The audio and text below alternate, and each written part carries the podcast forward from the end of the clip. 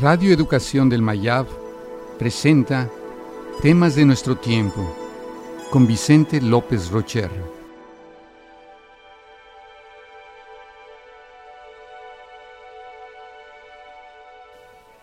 El desamor. Los amantes confunden amor y sexo.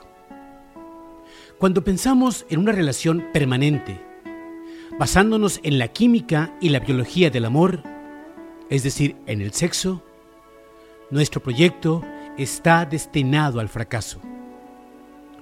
Cuando pasa el efecto, desaparece la ternura, las caricias y los besos.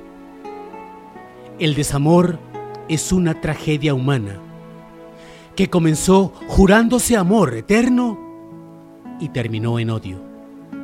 Produce una sensación de abandono. Quien lo padece sufre y se quiere morir. No hay nada a qué agarrarse. Su identidad se ha ido. La persona recurre a mecanismos de defensa.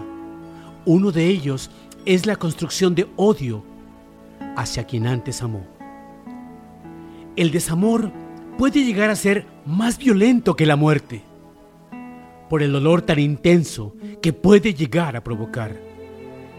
La muerte puede llegar a entenderse, el desamor no. Cuando de verdad se ama, el desamor puede llevar a la idea del suicidio, porque significa la pérdida de uno mismo en el otro. No existe un remedio que devuelva el amor perdido. Cuando llega, es inevitable podemos iniciar nuevos procesos de amistad, respeto y compañerismo hacia otras personas, pero no devuelven el amor. El acto de desamor debe realizarse en forma ética y reflexiva, con el propósito de causar el menor daño posible.